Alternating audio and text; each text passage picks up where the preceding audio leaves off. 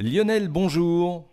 Bonjour. Ah, vous allez nous parler d'une matière, c'est un acide aminé, je crois, hein, le tryptophane. Je pensais au début que c'était un, je pensais que c'était un philosophe grec, mais bon, pas du tout.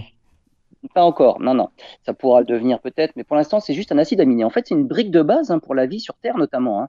Eh bien, une astronome espagnole en a trouvé dans une nébuleuse dans la constellation de Persée, à 1000 années-lumière du Soleil. Cette nébuleuse n'est pas visible à l'œil nu, mais elle rayonne dans l'infrarouge, notamment grâce à un système stellaire issu de la nébuleuse elle-même. Hein. Il faut nébuleuse soit éclairée pour qu'on puisse l'observer.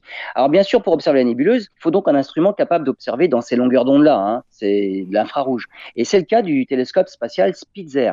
C'est donc dans ces longueurs d'onde de l'infrarouge que les astronomes ont détecté la signature spectrale du tryptophane, l'un des 20 acides aminés présents sur Terre, nécessaires à la formation des protéines.